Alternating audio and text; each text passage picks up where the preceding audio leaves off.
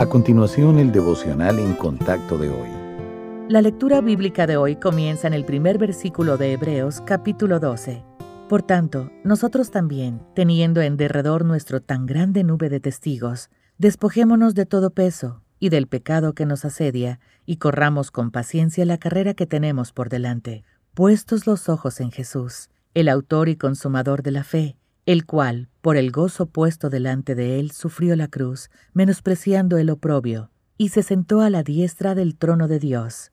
Considerad a aquel que sufrió tal contradicción de pecadores contra sí mismo, para que vuestro ánimo no se canse hasta desmayar. Si alguna vez tuvo que cargar con equipaje mientras corría para tomar un vuelo o el autobús, sabe entonces lo difícil y agotador que eso puede ser. ¿Ha considerado que lo mismo podría decirse de las cargas de su pasado en su caminar de fe? A veces, las cargas que llevamos han estado con nosotros desde la infancia. Las experiencias dolorosas durante esos años de formación pueden tener un impacto profundo, incluso en la edad adulta.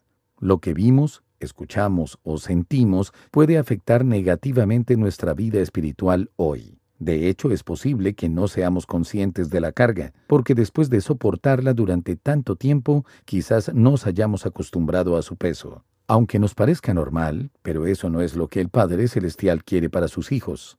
Para correr con perseverancia, el rumbo que Dios ha establecido para su vida debe dejar de lado estos estorbos.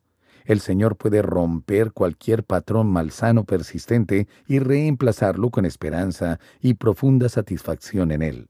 Al considerar su pasado y sus experiencias de la infancia, pídale a Dios que le muestre la verdad con claridad.